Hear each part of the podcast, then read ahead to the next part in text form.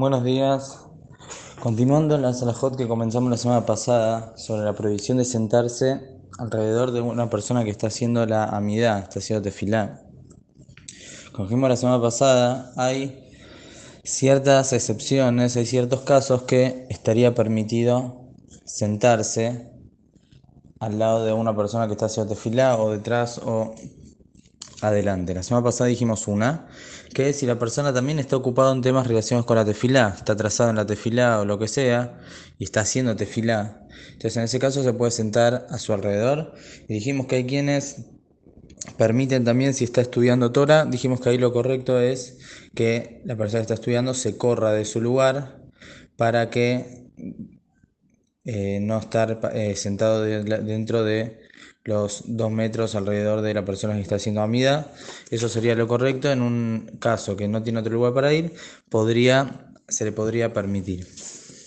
Hoy vamos a decir otros casos que la alajá habilita y permite a que la persona esté sentada al lado de una persona que está haciendo tefilá. El primer caso trae la alajá a una persona que está débil o es un anciano, un enfermo, que se nota que a esta persona le cuesta mucho estar, permanecer parada o estar moviéndose.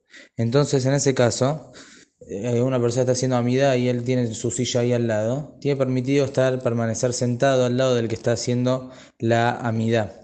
Por más que en realidad estaría prohibido, pero por cuanto que acá se nota que esta persona no lo está haciendo por faltando respeto al que está haciendo al lugar de la tefila o como dijimos la semana pasada que también se nota como que mira la otra estación de tefila vos estás ahí sentada. Bueno esta persona está sentada porque tiene una dificultad. Entonces por eso la laja permite que esté sentado alrededor de la persona que está haciendo la amida de todas maneras si es posible que se corra eso es lo que corresponde, lo mejor es que se corra y vaya hacia otro lugar. En caso que no puede, tiene permitido permanecer sentado en ese lugar.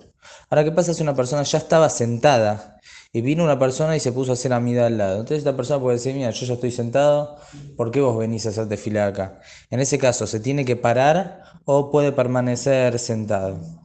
Lo primero que tenemos que saber es que obviamente una persona que se va a poner a hacer amida tiene que hacer amida en un lugar que no molesta a nadie como vamos a ver más adelante, que también, tampoco se puede pasar al lado de una, por delante de una persona o alrededor que una persona está haciendo amida.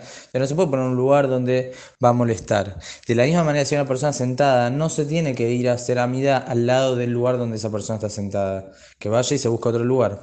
Ahora, en el caso que esta persona vino y se puso a hacer amida al lado, ¿esta persona se tiene que parar o no?